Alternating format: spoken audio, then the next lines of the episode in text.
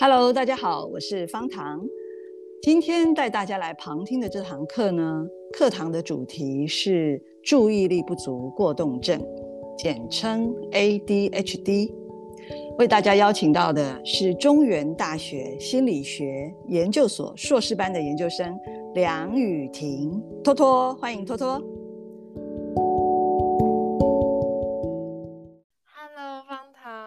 我是托托，托托是你的小名是不是？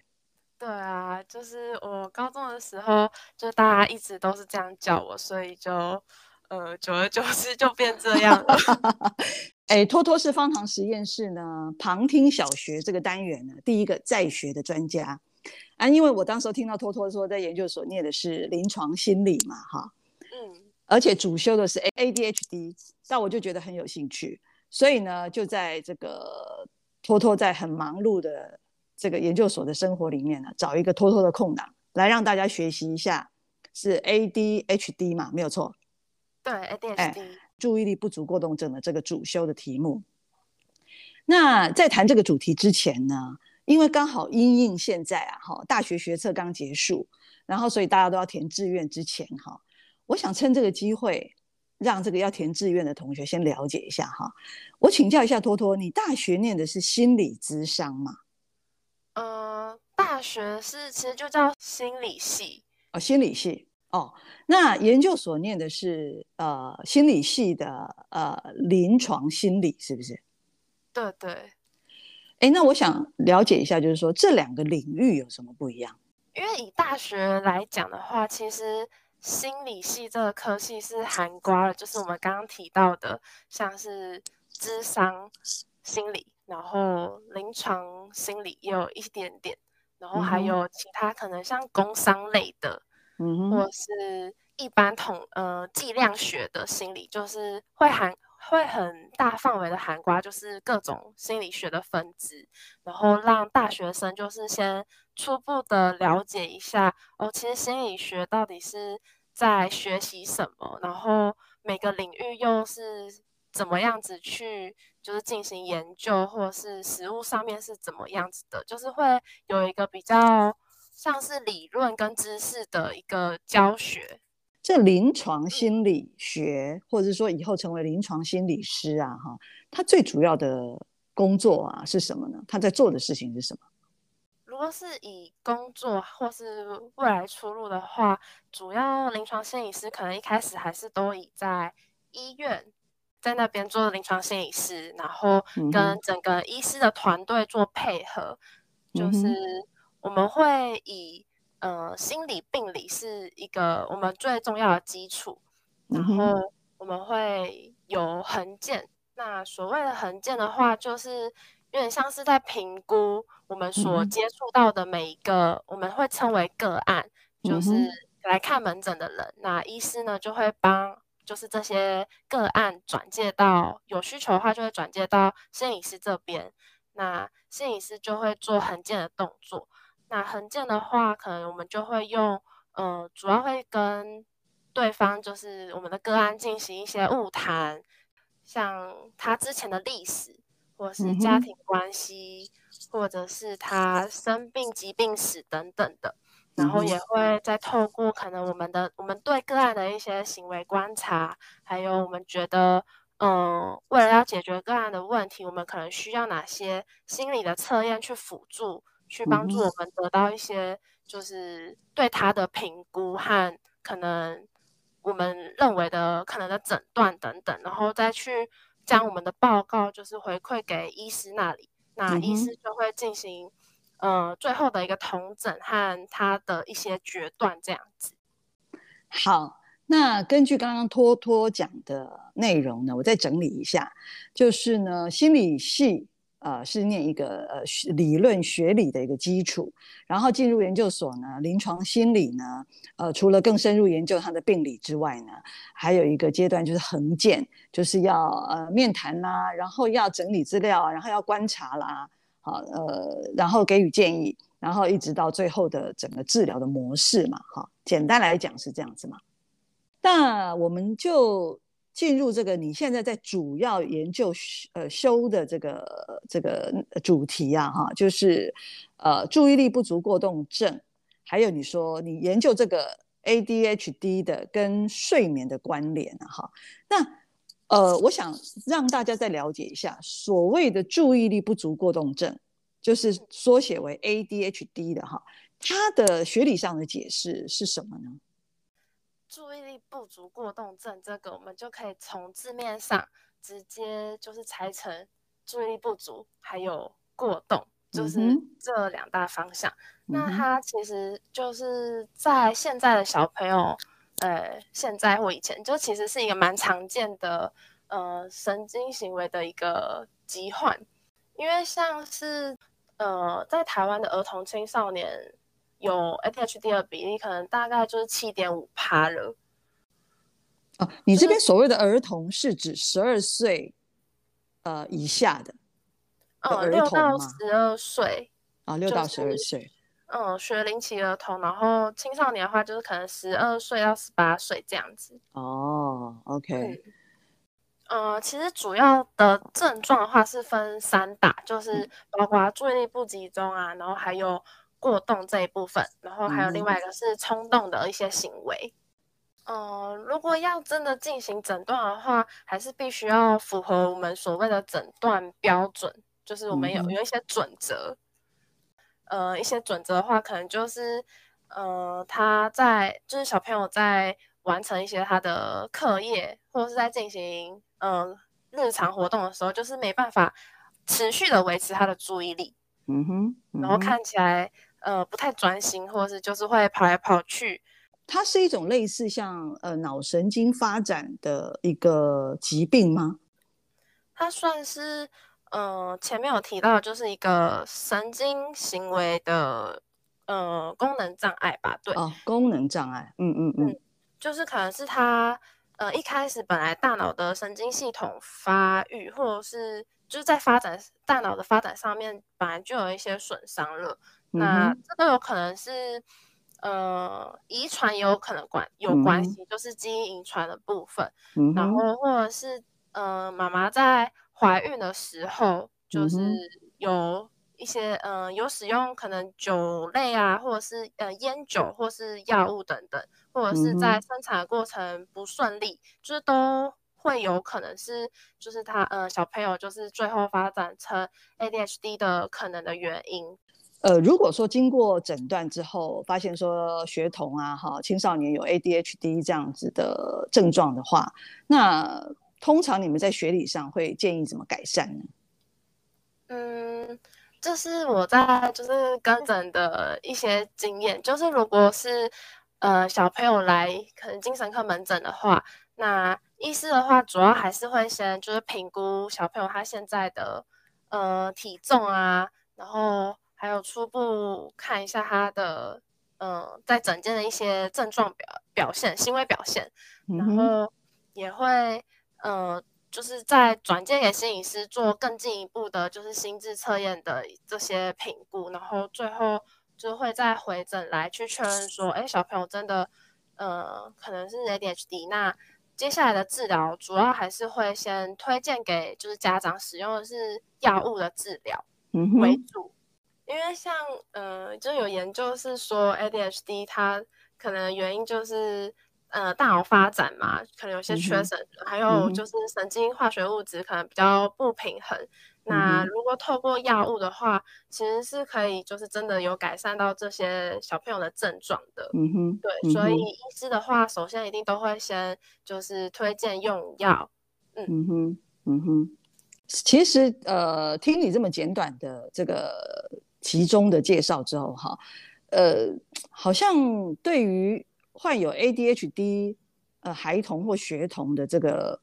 症状的父母啊，哈，或者是他的亲朋好友啊，似乎会比较放心一点，因为他其实就是一个，嗯，他需要去改善的一个症状，就不用说一般的人可能会担心啊，哈，甚至于会觉得有点排斥啊，呃。好像会比较减缓这样的想法，我觉得听你这样讲了之后啊，嗯，就是以我在诊间看到的，就是小朋友们，就是有些可能是初诊就是出不来，呃，给医师做一些评估的，然后或者是很多也是长期回诊的小朋友。嗯、那当然就是家长也都会回报一下小朋友的近况啊，或者是在学校有什么其他的表现。那其实医师都会针对就是小朋友最近的状况，再去做一些药物上面的调整。嗯、就是如果有呃，觉得现在的用药方式不适合不适合他的话，那也可以再调整为其他类型的药物，或者是呃短效的或长效的。呃，如果说这些事情都做了之后，哈，呃，在你们在学习上面呢，哈，或者是教授的指导上面，有没有跟你们谈过，或者说你们学习到说，呃，如果有确定 ADHD 的小朋友啊，哈，我们应该怎么跟他们相处呢？ADHD 的小朋友，他们在出现这些，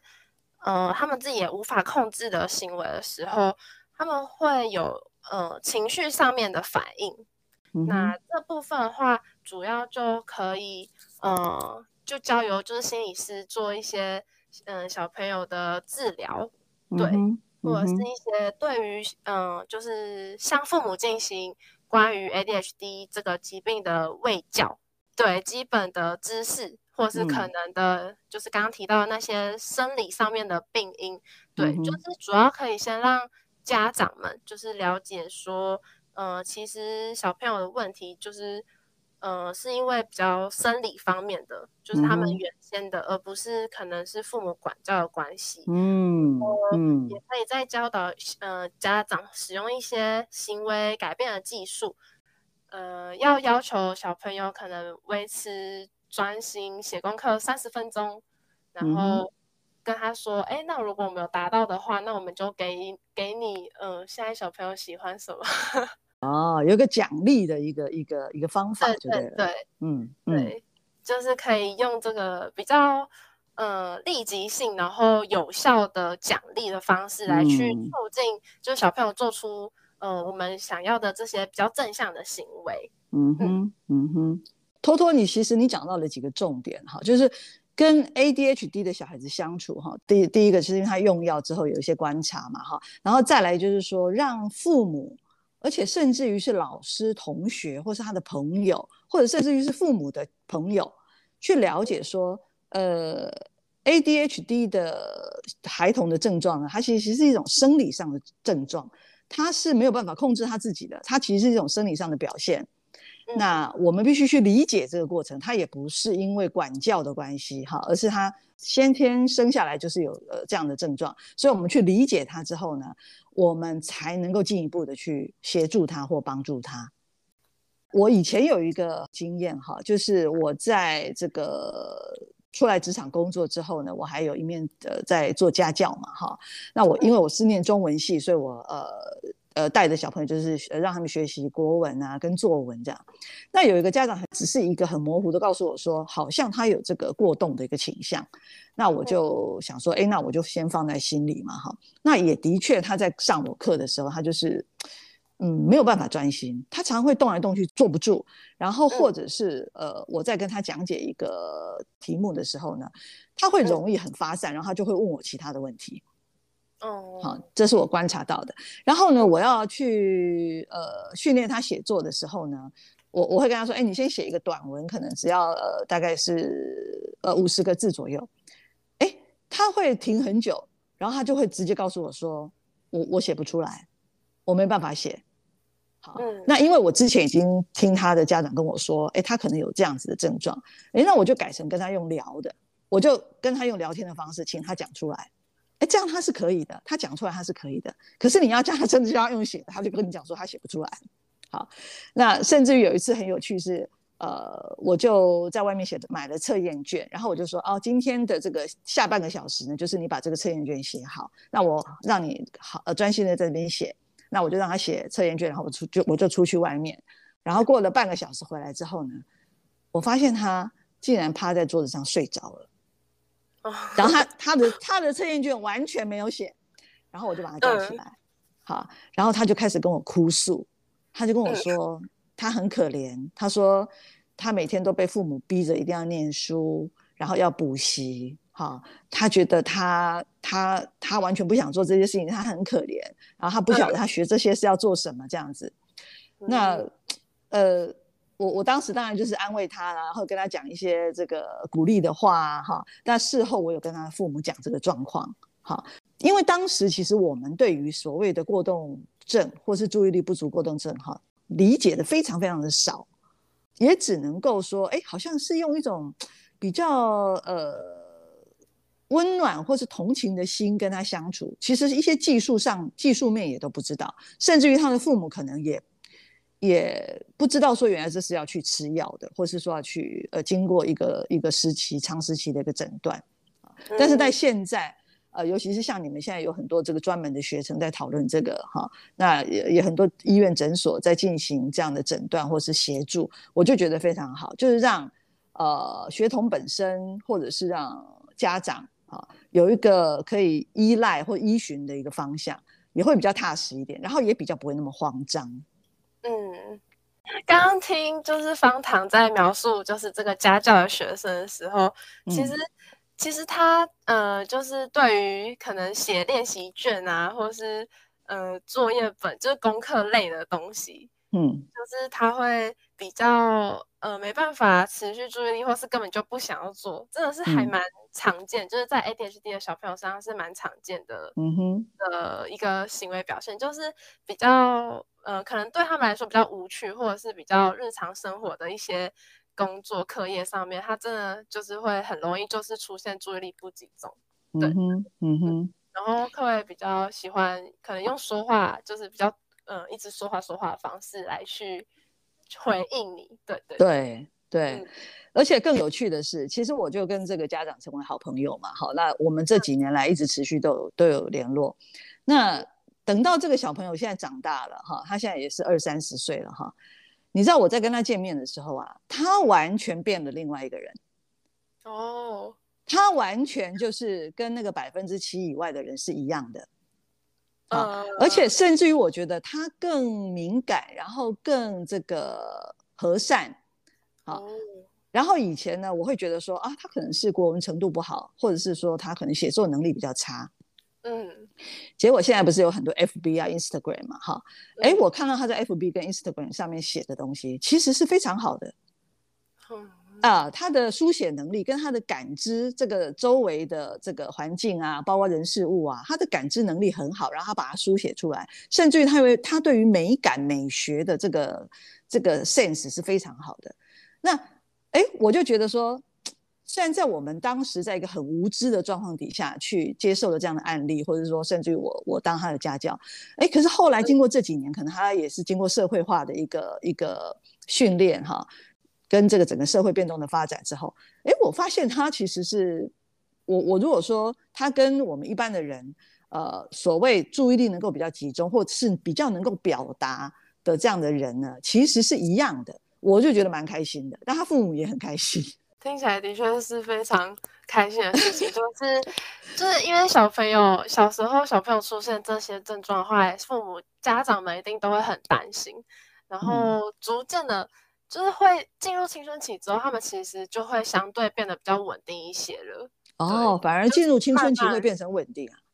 对对对，在呃症状部分。对，嗯哼，嗯哼，所以就是一直到你刚刚说他已经二三十岁了，就是成年后，就是已经其实就是相对非常稳定，然后表现也是都跟就是大家一样，不会有可能就是真的在注意力很不集中啊，或者是很过动冲动的这些行为出现，就是对对对，完全没有，所以我觉得还还蛮好的，好，所以这个可能各位家长听一听也会可以比较 放心一点。然后最后呢，我觉得蛮有趣的，就是说你现在在研究所学的哈，呃，这个注意力不足过动症，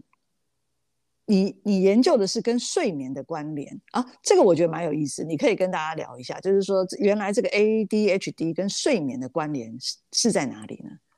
哦，呃，因为我现在是在睡眠实验室，就是嗯哼。嗯、呃，然后我现我的论文的主题就是研究方向，可能就是将睡眠跟就是 ADHD 做一个串联。哦，对，目前我在进行就是文献探讨，就是去回顾一些文献的情况下呢，就是是有发现说，其实 ADH ADHD 的小朋友，他们的睡眠问题相对来说，呃，发生的比例是比较高的，就是可能有到，嗯、呃，可能有一半，就是在这个族群中有一半其实是有一些睡眠困扰的。那、嗯、这所谓的睡眠困扰是什么呢？嗯，睡眠困扰的包括其实蛮多，但主要发现是他们在入睡会比较困难。就是平常我们可能在十五分钟以内入睡的话，其实都算是很正常的范围。但是入睡困难的话，可能就会要就是会多多于呃三十分钟之类的，或者是他们会抗拒去睡觉，就是。会不想睡啊，嗯、然后吵闹啊、嗯、等等，就是一直不想睡觉，嗯、或是根本就还不想睡，就是连睡意也没有，或者是他们在白天醒来的时候会觉得比较疲倦，或是就是嗜会甚至出现嗜睡的情况。对，这就是在呃 ADHD 的小朋友中比较常发现有一些这样子的睡眠困扰。嗯嗯，所以这样是不是一个关联性？就是因为像早上就会显得疲累。那显得疲累之后呢？哎，可能精神状况不是很好，就容易浮躁、呃，容易呃冲动等等之类的。然后这又再回到晚上睡觉，哎，晚上可能因为他生理上的问题，所以他没有办法控制让自己很很快的入睡，然后呢就会躁动，是不是这样的循环呢、啊？我刚刚听你这样讲，点到一个就是蛮关键的一点，就是呃睡眠困扰跟。他们 ADHD 的症状之间的确是有一些就是相互的关联性，嗯、就是就是有可能是你说你所说的那些那个循环的过程，而导致他就是有点像变成一个他的睡眠的模式，就是、哦、呃睡不着，然后就更晚睡，然后更、嗯、可能更晚起，但是又要在平常时间起来，所以就睡不饱等等。嗯、对，就是就像你刚刚说的循环。哎，所以我这样。综合你是前面所讲的哈，诶，如果他是用药啊，也就是说他们有服用药物的话，会不会帮助他们的睡眠是比较这个好的状况呢？嗯，如果要用药的话，其实呃，就是医师的建议都会是他们白天醒来的时候，就是在去上学之前就用药，然后用药的目的是维持他们在学校的时候的，就是稳定的表现。嗯，对，所以在通常，呃，药效可能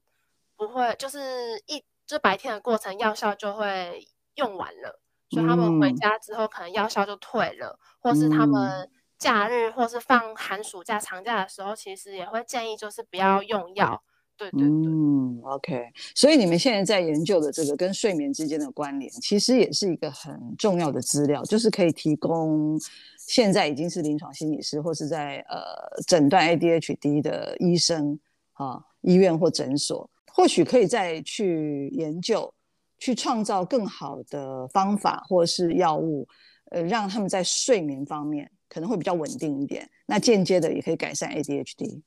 就是好处吧。嗯，是是是，我相信是了，尤其是现在 睡眠障碍啊，哈，不只是 ADHD 这个。我觉得睡眠障碍是现在变成是现代文明病，很多人，呃，不管年纪轻年纪大，好像多多少少会有一点睡眠障碍的这个问题。好，睡眠对人人的健康方面又是特别的重要。如果好这个关联性啊，或者说有更好的方法跟药物出现的时候，应该可以同时帮助到很多人。好，不只是只有 ADHD 的人。而且因为这一次要跟你谈这个，所以我去找了一些资料，发现说，哎，其实有些人在以前他可能有 ADHD 的症状，或是甚至于是病症，但是他没有经过呃确确立，但他一路上长大之后呢，其实这症状可能还是跟着他，多多少少跟着他。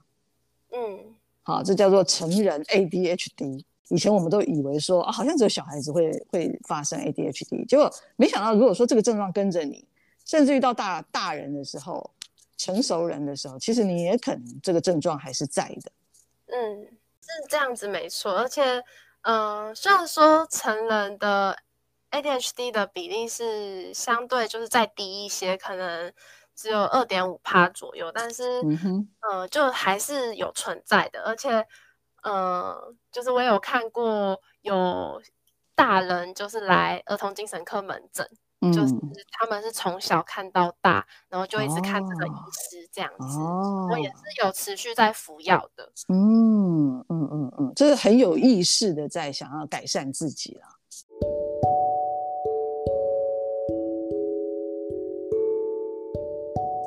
其实医师其实是一个对人类啊，对人群，呃，一个很大帮助的一个职业，所以非常恭喜你投入这个。这个协助人类，人类改善他呃无法改善的部分，然后往更好的方向去的这个这个工作领域。所以呢，希望你这个再继续好好的研究你的这个注意力不足过动症跟睡眠之间的关系。呃，之后有更多的心得的时候呢，我们再来可能跟你再聊一下，就是专门跟睡眠的关联，因为这个睡眠对现代人真是太重要了。今天呢，很开心能够请你来简短的帮我们介绍一下这个 ADHD。那希望你以后学有所成，真正成为临床心理师的时候，我们可以再请你来聊更多。哦，好，我非常乐意。就是虽然不知道还要 过个几年，但是如果真的有有达成的话，一定会再回来。对，好，很 好，很好。反正随人人生就是随时在学习嘛。随随时在把所学的付出，然后再再继续学习，这是一个很好的过程。嗯，一个好的循环。好，那今天就先谢谢托托喽，我们下次再见喽。好，谢谢方糖，谢谢托托，拜拜，拜拜。